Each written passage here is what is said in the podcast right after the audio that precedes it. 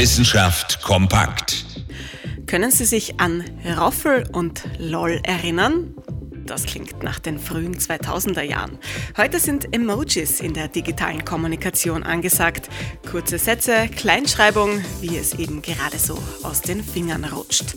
Aber ganz so zufällig und planlos ist der Schreibstil in den sozialen Medien dann doch nicht zeigt jetzt eine große Studie zum Kommunikationsverhalten von Jugendlichen aus Deutschland. Ja, Messenger-Dienste wie WhatsApp oder Telegram beeinflussen auf jeden Fall die Art und Weise, wie sich Jugendliche digital austauschen. Aber doch gelten auch hier bestimmte Regeln. Zu viele Rechtschreibfehler sind auch auf WhatsApp und Co peinlich und zu viele Emojis sowieso.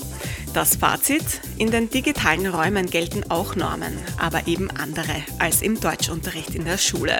Und diese Normen sorgen dafür, dass die Kommunikation persönlicher wird und auch besser verständlich. Emojis zum Beispiel, sie unterstützen die richtige Interpretation einer Nachricht. So wird das digitale Kommunizieren eigentlich sogar komplexer. Jugendliche finden das Schreiben in der Schule dagegen richtig eindimensional, um nicht zu sagen langweilig. Jugendliche, die die Schule langweilig finden, das ist wohl wirklich kein neues Phänomen. Interessante Themen aus Naturwissenschaft und Technik.